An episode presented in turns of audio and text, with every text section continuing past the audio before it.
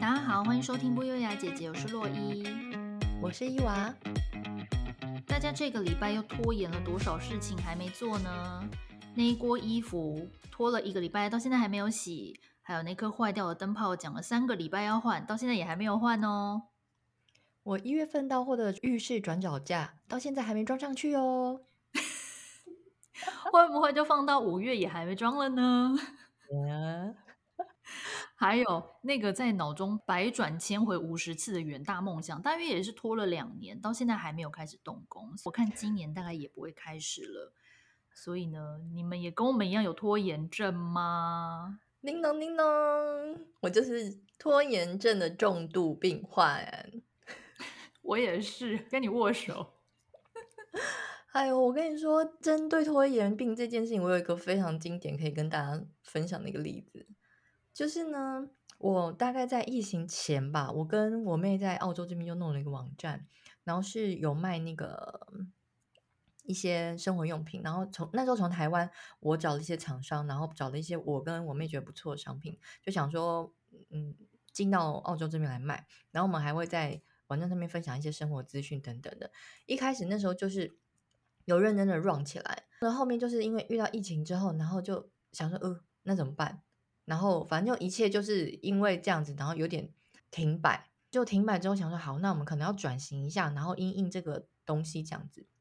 好，二零二一年说要转型到现在，都还没有动作。已经 二零二三年了，已经二零二三年了，会不会拖太久？我的网站，你知道我后来他就一直要 renew 那个收费嘛？你知道 renew 一年，嗯、我就想说，嗯，我今年应该会开始弄吧。我就付钱了，然后 今年又快要白付钱，是不是？对，要 renew 了。我心想说，呃，那先不要好了。自己都开始对自己没信心。对，那我不是，你知道，我妹已经放弃了，她就直接就把我们公司说，哎，会计问说要不要关公司？我说，哦哦呃，好啊，真的还假的？就先关掉，不然我这样一直拖公司的费用要一直付哎，那我又没动作。哦，等一下，请问会计是谁？你们公司大到还有会计？没有没有，就是我们在这呃，在澳洲呢，就是不管你是个人，或者是你是个人公司，或者你是就是呃比较嗯算我们这种算 family trust，就是。呃，他反正他们他这边的公司有很多规模啦，然后有很多类型，有点像台湾什么有限公司或者什么呃股份有限公司，但是有做事什么各种各样的。对对对对，各种的。然后这种的话，其实因为这边的税制比较复杂一点，所以通常如果你只要有类似做生意，你通常会配合一个会计师，或者是你个人。哦、有些人他搞不清楚自己的税或者收入，他可能自己有打不同工啊，然后税收什么什么等等，他也他要报税的时候也会找会计师。所以通常你会有个固定配合的会计师，哎、欸，所以其实你们两个算很认真，因为你们有真的去等于申请了一个公司，哎，不是说我自己一个人要弄，然后最后没弄成。No，no，所以我们那时候就是破釜沉舟，你知道吗？就是把身上的钱放进去，然后呢也也拿去就是买货，然后呢还我那时候真的是很认真的，我那时候厚着脸皮，因为我这辈子最讨厌做的工作就是业务，然后我自己还打电话去台湾的。各个厂商陌生开发，然后呢，跟他们讲说，哦，不好意思，我们真的觉得你们商品很棒。那我们是一个国外的团购的网站，但是呢，我们可能没有办法保证说这次的单量会是多少哦。然后通常有些听到这种，他可能就会觉得说，那你就是跟外面进就好，因为他可能就觉得说，你这个就是少少量，哦，他们也要给你公司对公司去处理这些小单。然后呢，我之前就有遇到一个很好的台湾的很大的拖鞋公司。然后我就很诚心的跟那个，我不知道他是老板还是业务，反正呢，我记得是一个男生。他那时候跟我讲说，嗯，没关系，因为他就问我要多少单，他可能要知道多少量，他能给我多少折扣嘛，因为一般都是会以量制价。然后我就跟他这样讲，结果呢，他还是给我最好的价格，真的。对，然后我那一次那一单我就很压力很大，因为我就很怕会不会最后只有卖两三双，我就很害怕。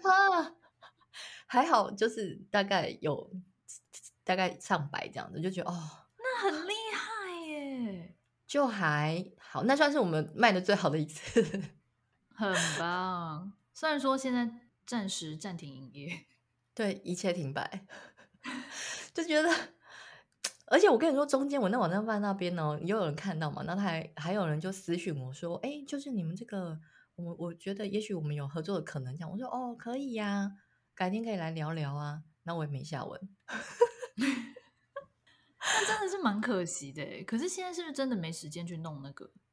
我现在有点想说，我接下来如果上班时间比较少的话，我要拨一点时间弄。哦，对，可是就要转一个形态，因为我之前就一直没有把。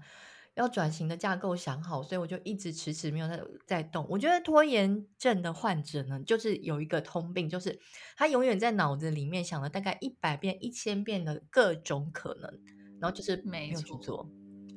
没错，因为我也是这种人，我真的 心有戚戚，不断的是点头如捣蒜，对，然后边点头，内心也是一个心虚，因为我也是。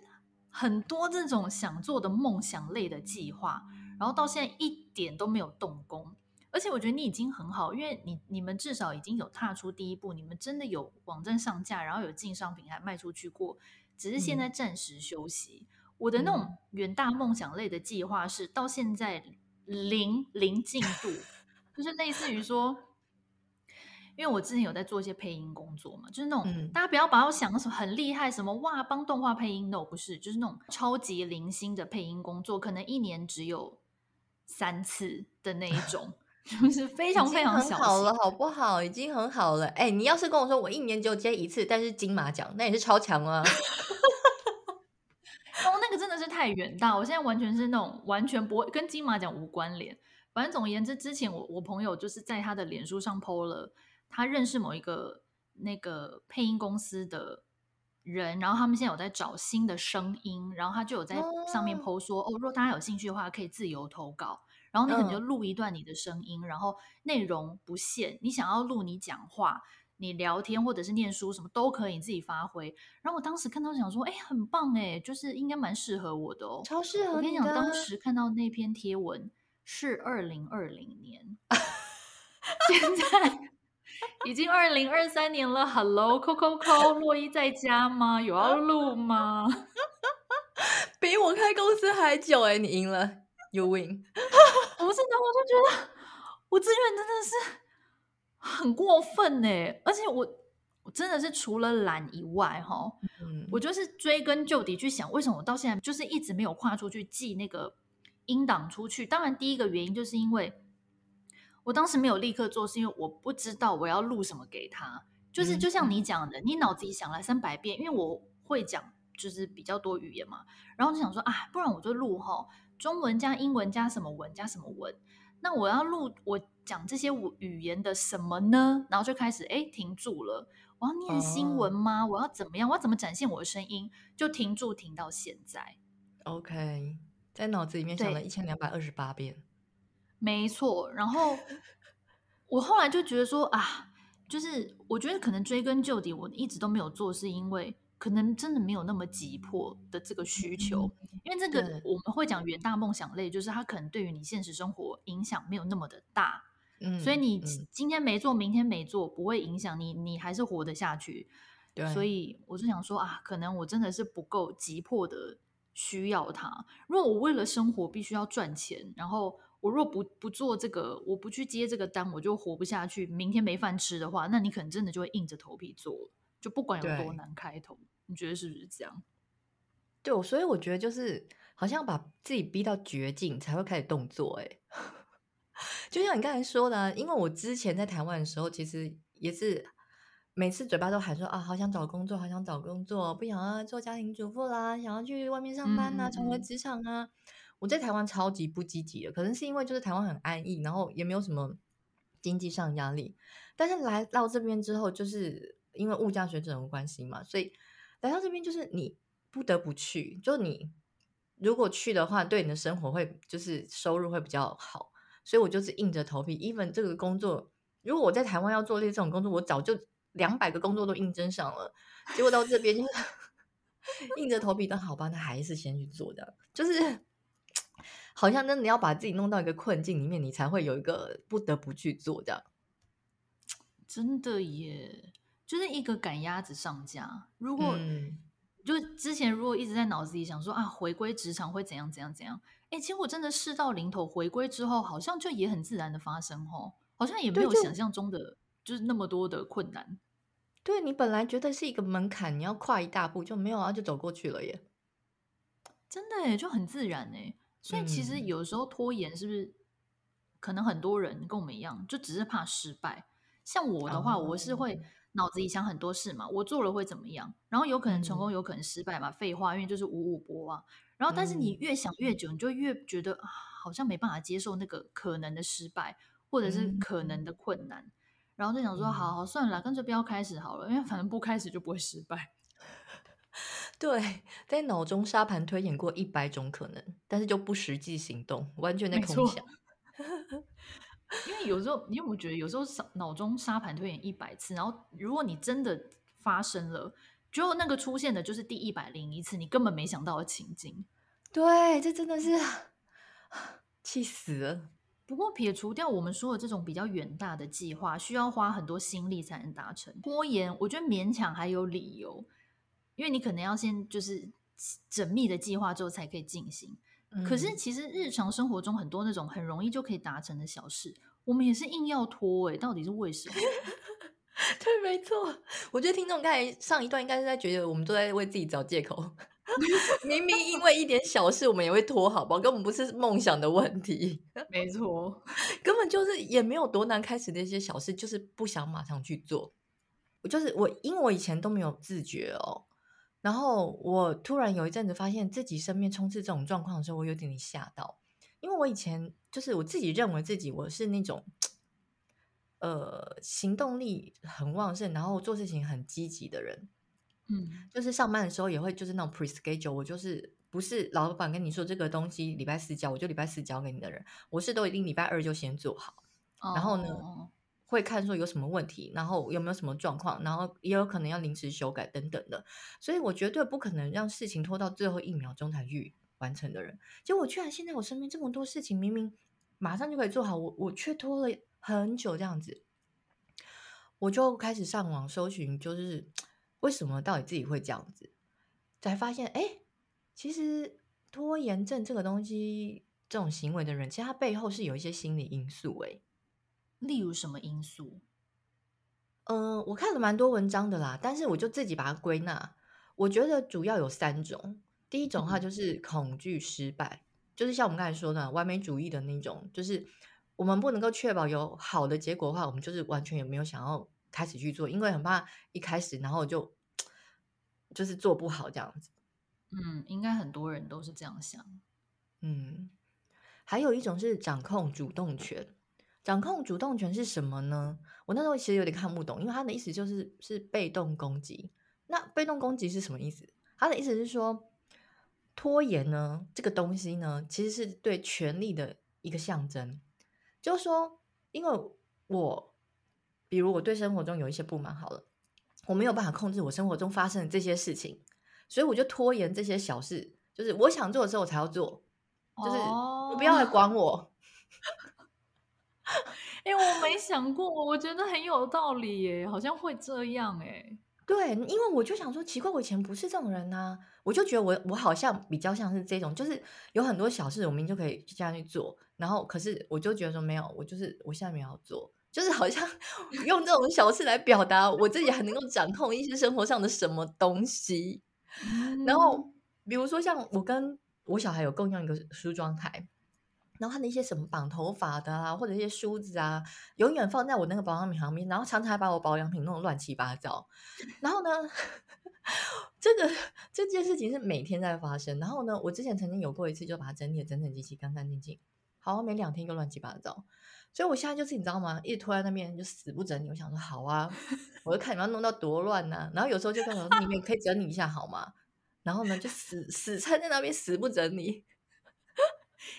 我懂，我有时候也会这样。我想说，好啊，就看可以多乱。对呀、啊，然后就心想，老娘哪天心情好，再来好好的整理。就会这种心理 心理的感觉呢，我觉得哦，原来好像我的拖延症是比较属于这样的心理因素。原来还有这个背后的意义，这样子。哦，真的很有趣诶。但是我完全懂你说的，嗯、有些事情明明就是两秒钟可以做完的事，就硬不想要做，对，然后就一直在脑子里想说，好啦，不然明天来做。然后有时候像我的话，我会说明天一定要做，然后还写在手机的那个记事本里面，明 天一定要去。对，然后还查天气哦，因为加拿大冬天很冷嘛，然后会下雨或风很大，什么还查天气，明天八度，嗯，算蛮暖的。一定要去，而且会出太阳，可以去，绝对可以去。就明天到了之后，就瘫瘫在沙发上，然后两点瘫到三点，想说要去嘛，再瘫到四点，我说、啊、算了啦，等一下要天黑了，不然隔天再去好了。那我就觉得莫名其妙，就是只是那种比如说去干洗店拿衣服这么无聊的小事，也要在那边拖，还要记在手机行事历里面。哎、欸，可是我觉得出门是蛮大的事哎、欸。我们现在要互相取暖，他们到底有多宅啊？我拖延症患者在那边互相帮对方的行为合理化。我觉得不是，因为我觉得呢，出门算是对我来说已经是比较大的事情，因为你要出去一个场所，你要换衣服干嘛之类的。对啊，我觉得有些小事，我真的自己讲出来我都很很汗颜。比如说 什么上完厕所，就是马桶上粘的东西，你要你就是顺手拿一下刷子把它刷掉就好了。然后呢，嗯、你就是可能已经在洗手之后才发现啊，上面粘一块，你就想啊，不然下次上的时候再刷好了。然后那一块就粘了一个礼拜，什么东西？你不会看了觉得很碍眼吗？没有，我是背对他上啊。等一下，但你站起来，比如说擦完屁屁之后站起来洗手，可能会瞄到啊，还是说眼神刻意避开？我也没有，但是，但是就是有时候就真的瞄到的时候就啊，又忘记刷了，好，下一次刷。然后，可是明明你这时候就是顺手把旁边的刷子拿起来刷掉就好了，连这种事情我也要拖，欸、我不知道观众会不会？为什么要下次刷？不是现在就可以刷吗？听众们，你们自己也给我来留言哦，你们最好是每次看到就马上刷，我不相信只有我会拖这件事。哎、欸，我也会有这种超级无聊的，就是好撇除出门，出门就像你说要换衣服，什么拿钥匙，那有点麻烦。我的也是，就是比如说，我有时候已经走到楼下了，然后才发现忘记拿抹布，可能比如说厨房的抹布拿去洗，忘记拿一条新的，然后就想说，哦，又忘记拿，不然现在去拿好了。可是很想尿尿，不然先去尿尿。然后上完厕所之后就忘记拿了嘛，然后这种情境就发生大概八次。然后就是有时候你去厨房，哎，又忘记拿了啊！可是我现在可能想要看电视，不然看完电视再拿，然后看电视又忘记。我们每天都在进行这种不断的、不断的忘记。所以其实我们是有健忘症，不是拖延症。背后的心理因素，我们都忘记提，其实是有健忘症，搞错病因了啦！真的。而且你知道，我有时候像我刚刚不是讲干洗店吗？我干洗店真的拖一个月。嗯、我当时就想说要拿衣服去干洗，对不对？一开始我还是先把那件外套拿到车上，因为我想说我们一定每天会出门吃饭或是买菜什么的，那可能回程的时候我就可以就是下车直接拿那个衣服去。我想说我要让这件事发生的频率。提高发生的几率提高，所以我还特地把衣服拿到车上，就整整一个月都没有去，嗯、而且我们中间还载了好几次朋友，然后那件衣服还很顶得放在车上，就是我到底是在为谁忙？哎、欸，那我赢了嘞！你知道为什么吗？为什么？我去年冬天六七月穿的大衣呢，那种羽绒外套啊，厚厚外套，一直要拿去干洗，嗯、好啊，到现在还在衣柜上面哦。我觉得你很厉害，很棒，已经九个月了。哎 Yeah! 会不会到明年就是哎，就今年啦，就差不多在三个月之后，如果要用的话，你是不是就也不洗了，直接拿来穿？我现在就有这个困扰，我心里想说怎么办？天气要变冷了，那个穿的那个去年的旧衣服应该会有点臭啊，好像真的是一定要拿去洗了。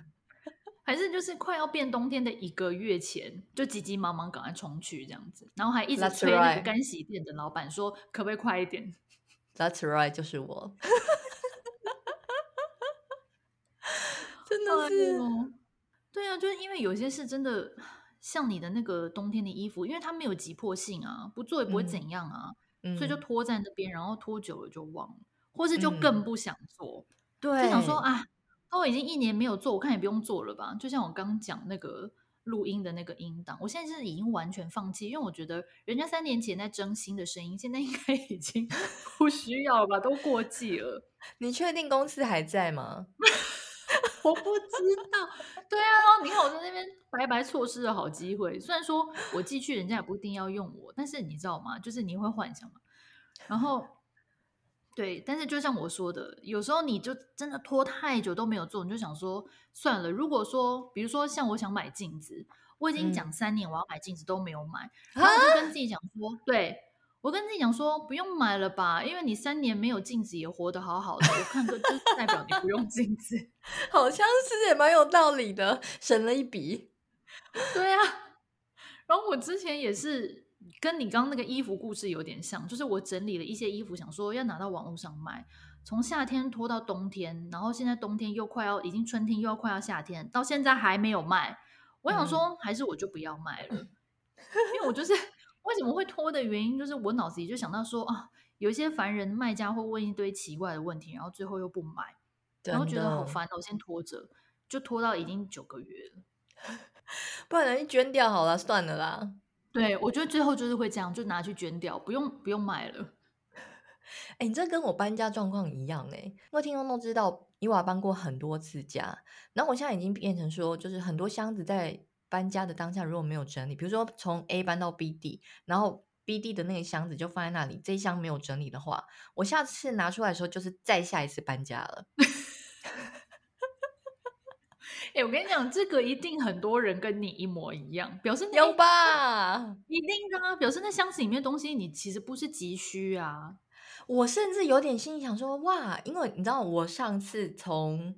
呃，就是我上一次的搬家呢，是从上上一个地方搬到我上次的地方嘛。然后呢，我上次搬家要搬来澳洲的时候，我就在整理那些东西，我就发现，哦，上上次的那个有个箱，有一两个箱子完全没开过，哎。那我就想说，那这这两箱是可以直接丢掉了吧？因为我住这几年 都不需要用它耶。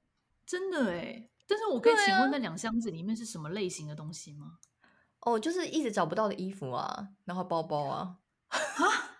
所以你根本忘记他们存在，是不是？对，我就以为他们消失，想说奇怪，是搬家公司有弄不见，是不是？怎么样都找不到，到底发生什么事情？这样就被深埋在家里的某个角落。哦，对，所以我觉得这个，我跟你说，我现在都告诉自己，搬家真的不能拖，要一拖呢，那个东西就是完全不会用。真的，你这个情境让我联想到，就是还有另外一个情景很常发生，就是出国回来的行李箱会摊在地上一个月。哦、没错，如果然后有时候如果你刚好比如说隔一个多月你要再旅游的话，你就想说啊，算了，不用整理啦，就拖到下次直接拿去用就好了。真的没错，超常发生的。这个应该很多人，应该很多人听众来举手来加一，一定超多人的。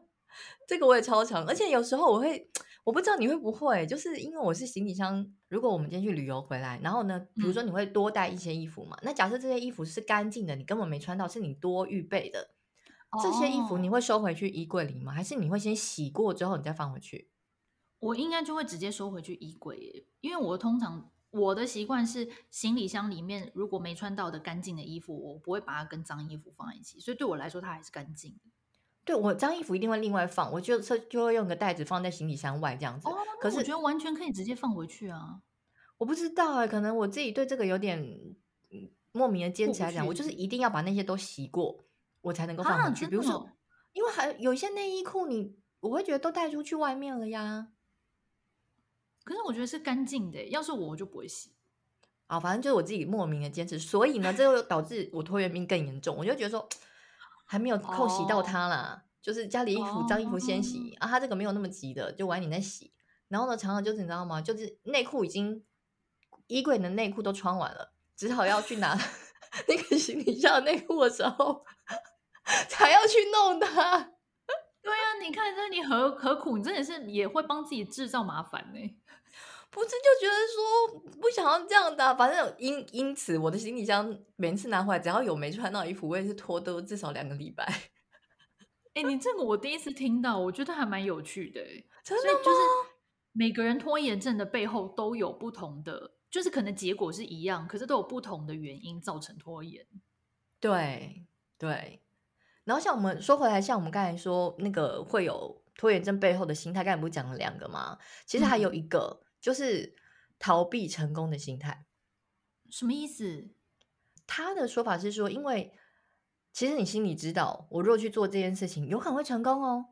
嗯，但是如果我成功的话，我要维持这件事情，好累哦。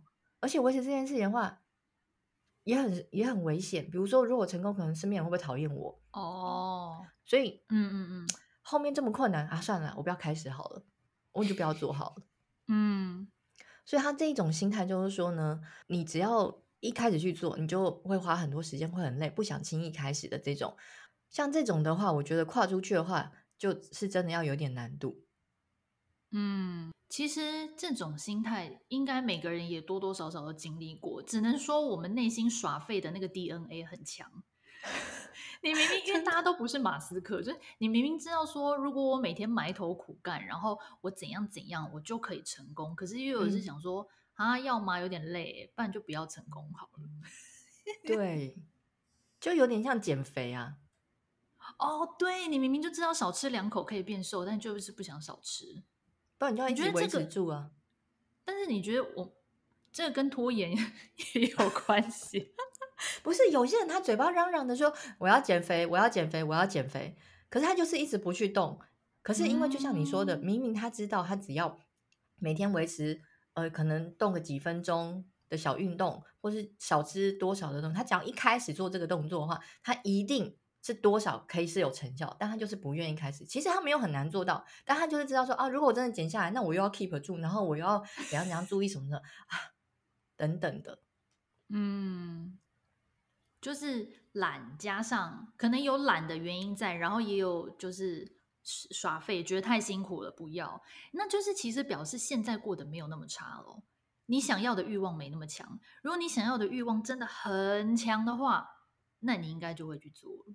有可能，嗯，哎，不过有时候啊，我觉得真的就是需要人家推你一把，哎，就像我们刚刚讲说，嗯，因为跨出去第一步难度太高啦，或者是减肥啊等等等，有时候那第一步怎样都跨不出去的时候，就是需要别人在旁边给你一些督促，可能是鼓励也好，或者是就是比较严厉的督促。像我之前也是，就是一个多月都没运动，就是很懒散。然后呢，Joey 就会说：“哎，你要不要去运动？因为主要是因为我不运动的话，我其实每天真的一整天都坐着。然后有时候外面太冷，你也不太在会在外面走路。然后如果说我也没有说走去搭捷运啊，去上班什么，那那些多多少少你有动到。所以太久没运动的话，真的是会很容易生病，或者就肠胃蠕动不好。像我这种就是你知道便秘很严重的人。然后其实我就已经自己在那边嚷嚷了几天，说好像要去运动哎。”然后讲完之后，果果不其然就是又没动嘛。然后有一天他就突然，他就说：“哎、欸，现在下午没事办，你就去运动好了啦。”然后我就被他吹一吹，我就真的换衣服去健身房嘞。我想说：“哎、欸，其实我耳朵也蛮软的嘛。”但是我觉得主要还是因为我自己本来就想去，然后只是因为太懒。嗯、可是别人推你一把，他只是讲那一两句话，你就真的去了。所以就是需要那临门一脚。哎、欸，可是这个这种对我的话，想要夺回控制权的这个心态的话，可能会有反效果。哎，就像像我老公每次都叫我早一点睡，早一点睡。其实我也知道要早一点睡，可是他每次这样一讲，我就更不想早点睡，我就拖到更晚。你到底是多叛逆啊？真的，我我到底多想要控制我的人生呢、啊？但是我懂了，我有时候其实也会这样哎，然后我还会呛对方说：“嗯、你以为你是我爸哦？” 我们到底拽个屁啊！真的，哎，自从就是我确诊自己是拖延症病患之后啊，上网搜寻一些资料，就是想说，好啦，不行，我我不能一直这样下去，我要解决一下，就是自己这个拖延症的这个症状。嗯、所以我我也提供给那个听众们试试看，就是不知道对你们有没有效，但是这几个方法对我来说有一点效，这样子。好的，第一个呢，就是把自己的时间排满一点点。怎么说？这个我之前在闲聊里面有跟大家分享，就我时间排的超级无敌满嘛。然后呢，我后来就发现，哎，我明明之前一个礼拜能够做到的事情，但是我现在可能两天就可以做完了。哦，我后来就去分析一下这背后的心态，我就觉得说，因为我之前排的太松散了，所以我就觉得啊，慢慢做啊，现在也不急，也许呃改天再做就好了。可是呢，如果我现在时间很紧，比如说我完全没有什么多余的空闲时间，那我只要有一点点空闲时间，我就说不行，我要抓这个时间，我要赶快把它做起来。嗯，对，所以我觉得，哎，好像把自己的时间排满一点，你反而更能够好好的运用你那些零碎的时间。嗯，就像就是那种朝九晚五的上班族，可能真的工作时间很满的，嗯、他如果有些私人的事情要处理，可能就要利用午休时间啊，或是下班赶快冲去，反而就会很有效率做完。对，我觉得是这样子，所以我觉得有时候不能过过于松散，就是你的那个时间排成你你太松散的时候，你可能就会觉得啊还有空啊，慢慢来啊之类的。嗯、没错没错，对。然后第二个呢，就是每天都先吃掉那只青蛙。哈，先吃掉那只青蛙呢，是一本书，然后呢是关于时间管理的书。那它的意思是什么呢？他其实跟我刚才说的那个其实有一点点类似，它是有点强迫效率的概念。那所谓先吃掉那只青蛙呢，就是说你每天一开始要做事情的时候，你就先从最难的开始做，你就觉得什么、嗯、一开始就要先吃一只青蛙，这太难了吧？我晚点再做。我说，嗯，我想到比较容易吃青蛙的时候，我再去做。No，你就是先吃青蛙，就先把最难的做掉。那你吃完青蛙之后，其他对你来说都小 case，就觉得我都吃青蛙，其他 OK 啦。对，就是跟自己心理战。对，就是他强迫你把呃这最难的东西先解决之后，那你其他对你来说，你就会觉得说心里那一关。没有那么困难，你就会觉得哦啊，那其他那我就赶快做起来吧。反正我最难都已经做了，那其他都可以赶快做起来。嗯，然后第三个呢，第三个是比较简单一点点。第三个我觉得可以建议听众可以从这个开始做起，就是呢，把目标定小一点点，或是把它切割。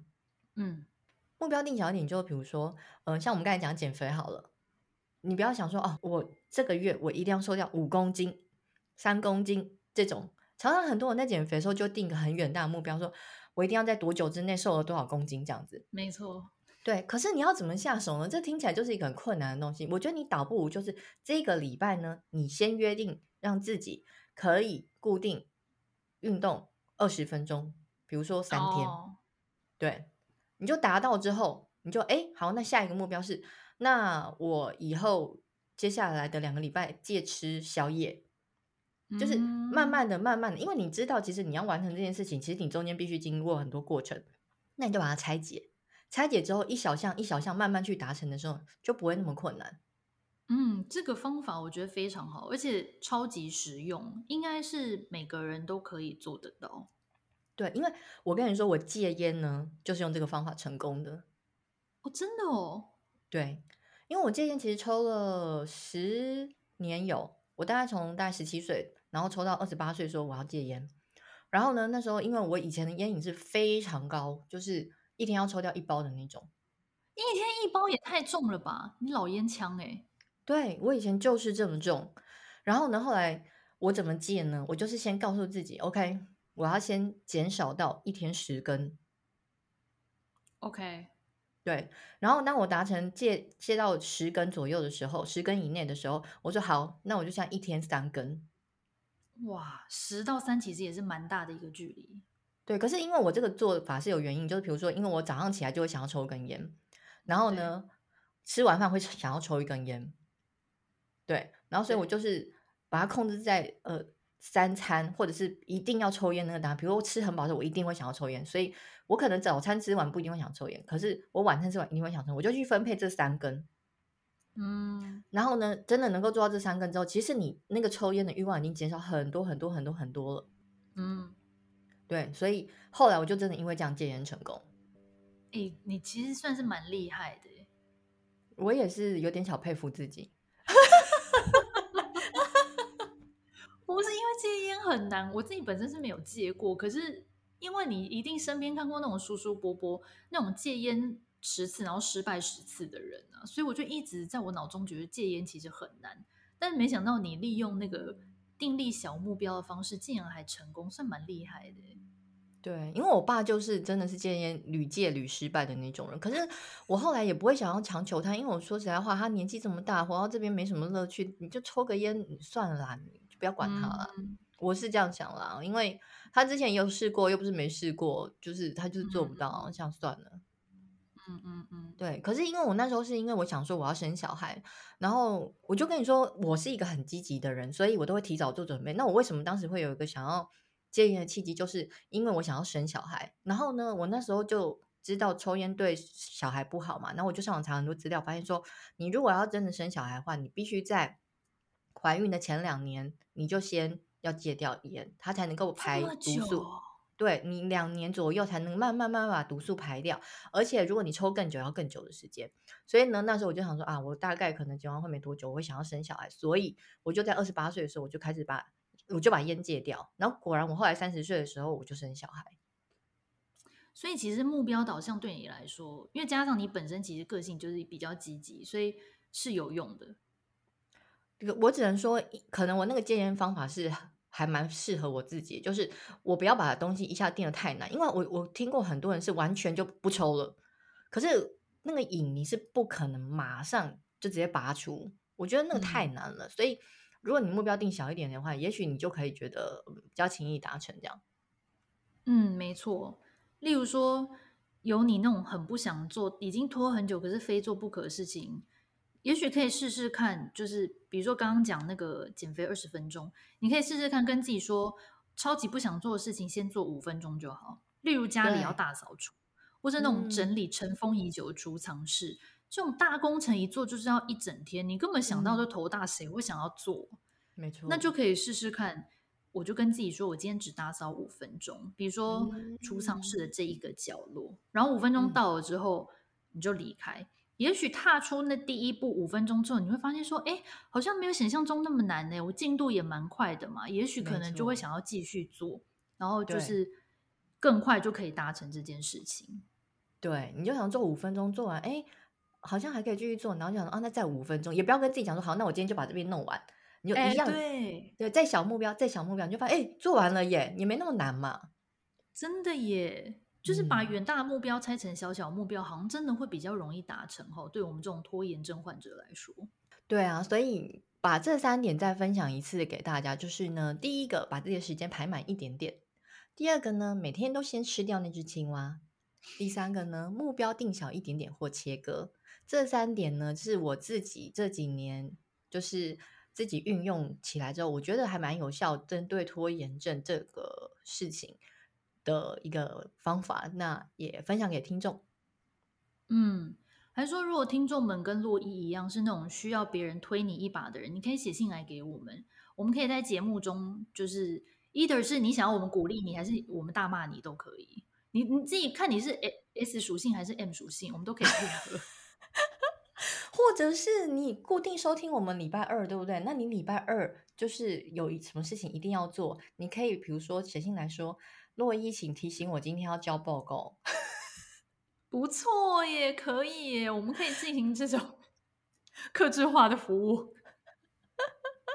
比如说，你就是固定礼拜二都要洗衣服，那你就可以就是私讯我们，然后我们就跟你说，陈同学今天要记得洗衣服哦。